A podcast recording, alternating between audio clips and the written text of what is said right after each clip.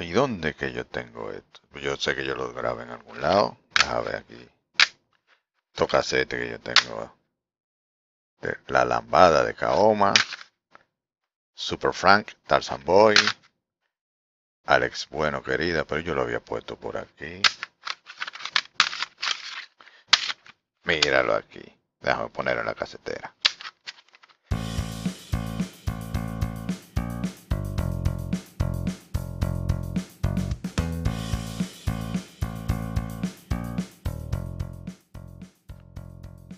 Ya puse mi casete en la casetera con la entrevista que tengo para el capítulo 2 de A Fuego Alto, el podcast.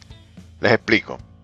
En este capítulo 2 de A Fuego Alto, el podcast, voy a tratar el tema del el origen del chimi dominicano. El chimi dominicano es el sándwich nacional de República Dominicana. Se consume principalmente en las calles de todas las ciudades del país y tiene un origen muy particular.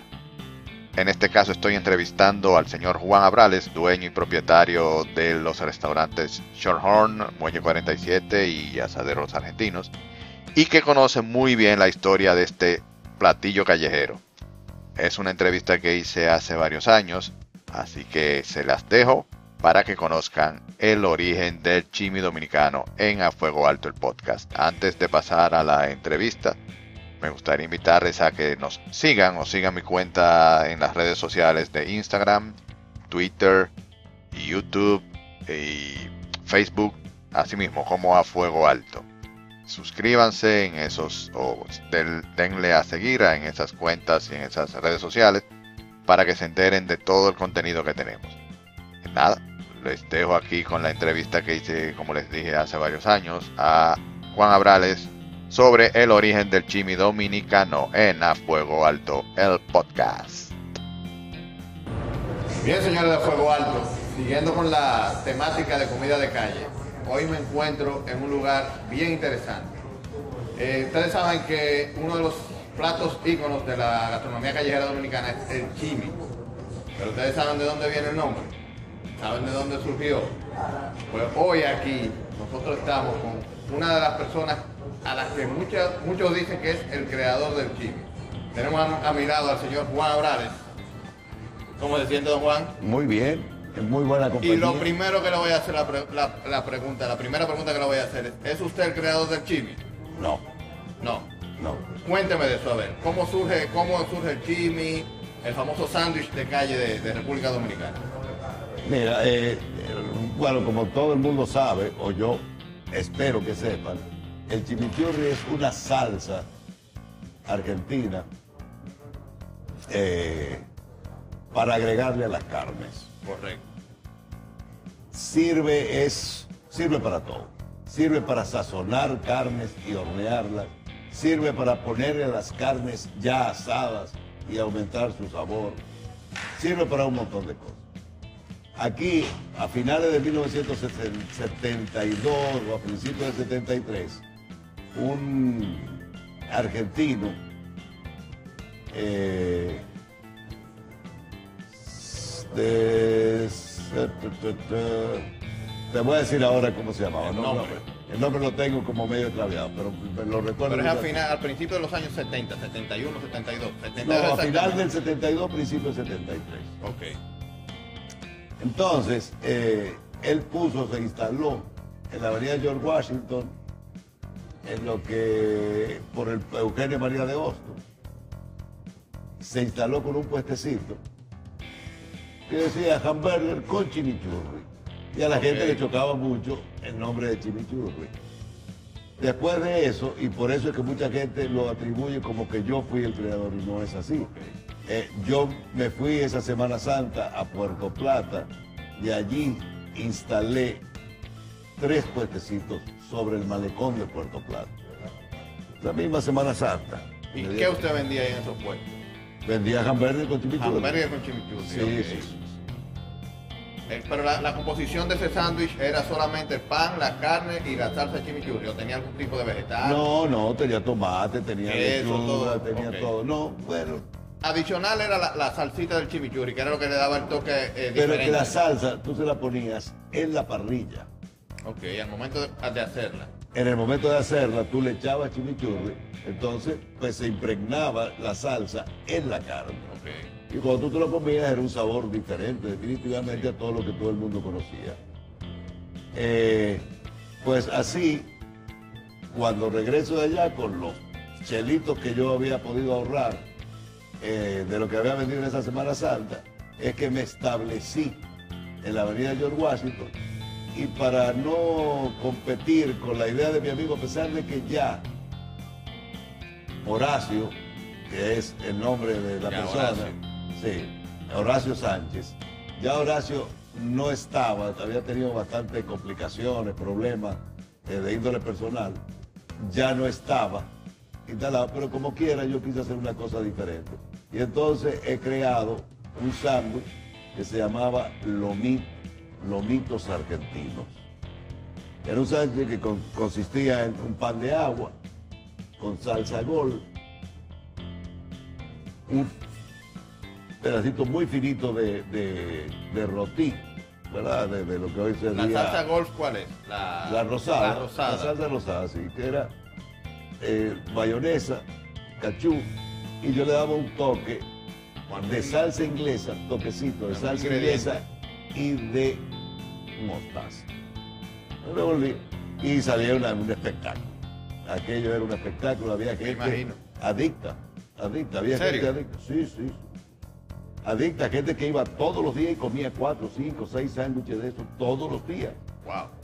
Yo tenía un amigo que cuando lo invitaban a una cena, iba primero y decía, porque vamos a la cena y te empiezan a dar trago, tú con la barriga vacía. Entonces se comía Se cuatro paraba cinco primero, sanguchitos de eso. hacía una parada allá, hacía estómago y arrancaba. a Ahí beber. arrancaba. Para beber, comer, que sé qué. Pero cuando salía de la fiesta volvía para allá y se metía dos o tres más. A la- Ah, pero porque fue el primer negocio en esa zona que abría a las 5 de la tarde y cerraba a las 5 de la mañana.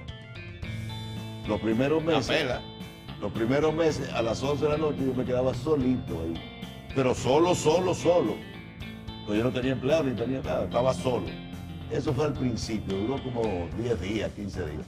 Después empezaron todos los muchachos que estudiaban de noche, eh, interrumpían su, su estudio. Ven, vámonos a comer un sanguchito y volvemos. ¿Qué van a volver? No volvían nada, se quedaban allá comiendo y empezaron a ir a estudiar allá. Mientras, Muchos. mientras comía entonces. Sí, se comían sus sanguchitos, no sé yo qué, se quedaban allá. Eh, y así, muchos de ellos, como yo me iba a pie a las 5 de la mañana, con un saco al hombro, desde la avenida George Washington con Máximo Gómez hasta, hasta la prolongación México, algunos de ellos me esperaban para darme la bola hasta mi casa, para que yo no me fuera a pie, hasta allá, porque era una situación bastante difícil. Un carro público valía 10 centavos, pero yo no quería gastarlo. Yo no quería gastar 10 cheles, entonces me iba a pie hasta allá. Y así fue. Entonces el lomito era pan de agua, era pan de agua, la salsa golf, carne, rotí rotí en la plancha con sal y pimienta y queso danés. y queso dale. Ok. Se derretía el quesito, ¡pra! lo ponía. Un escándalo. Un escándalo, un sanguchito, un escándalo. De los primeros, entonces, esos fueron de los primeros carros de comida callejera que podríamos decir que, que tuvieron éxito aquí en, en República Dominicana. Porque de ahí salió, pero eso de ahí fue un te fue éxito. evolucionando hasta llegar a, a- a- a instalar entonces los restaurantes ya que tienen 40 años aquí en, República Dominicana. Óyeme, yo llegué a vender los fines de semana hasta mil sanguchitos diarios. Mil sanguchitos diarios. Eso, era una, una cantidad Una de gente. locura. Una loquera, una loquera, una loquera. Una locura. Tal es así que se fue convirtiendo rápidamente en un restaurante, que fue después el Rincón Argentino. Que después cuando nos mudamos a la Avenida Independencia lo- le cambié el nombre por Asadero Los Argentinos. Pero originalmente los primeros 10 años fue Rincón Argentino, que fue el producto de ese de esa comida callejera de que, esa llamas, comida callejera. que, que dio el origen a ese restaurante. Después empezamos a hacer ternera, después empezamos a hacer muchas cosas. Su historia, señores, su historia de, de comida de calle de aquí de, de República Dominicana. Entonces, volviendo a lo, a lo del chimi. El chimi, entonces, es el nombre viene de la salsa chimichurri, que se le ponía al hamburger, que era un hamburger normal. Usted me dice que era pan, carne, la salsa chimichurri que entonces llevaba arriba, los vegetales y el queso. Y ahí entonces fue evolucionando hasta llegar a ser lo que, lo que es hoy en día. Lo que Sí, puede ser, que- porque que- ya hoy en día no es tan famoso. Eh, eh, en la década de los 80 y principios de los 90 era una fiebre total de lo de, lo de los chimis. El malecón entero estaba lleno de carritos de chimis. uno al lado del otro porque es que realmente eh, era rentable, era rentable, tú vendías un sanguchito que te daba dinero y la gente, como están ahora, también en, en muchísimos sitios, que han seguido la misma, bueno, con diferentes especialidades, pero los, los, los- ¿cómo se llaman? Los food trucks. Los food trucks. Eh, Eso mismo había en aquella época. Eh, pues, especialmente en el malecón, eso era uno del lado del otro. Una cosa increíble. Entonces de ahí se fue eh, eh, evolucionando el nombre hasta llegar de chimichurri a, a- porque antes, es bueno que ustedes sepan que antes este sándwich no se llamaba chimi solamente, sino la gente iba a comer chimichurri, como, como el, el- el- el plato, no la salsa.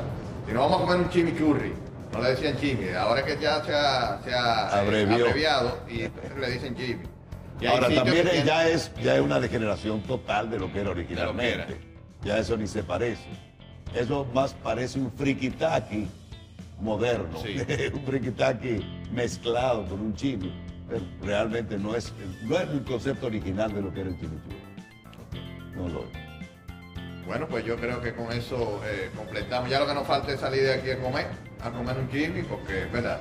Pero espérame, yo te lo hago de una vez. ¿Usted me lo hace? Claro. Vamos a hacer uno aquí, de verdad. Sí, pero de una vez. Claro que ¿En sí. serio? Claro. Cuente con Esperen, eso. esperen este, este- Yo no, no me esperaba esto, señores. Vamos arriba. Muchas gracias, don Juan. Ya usted sabe. Historia gastronómica callejera dominicana.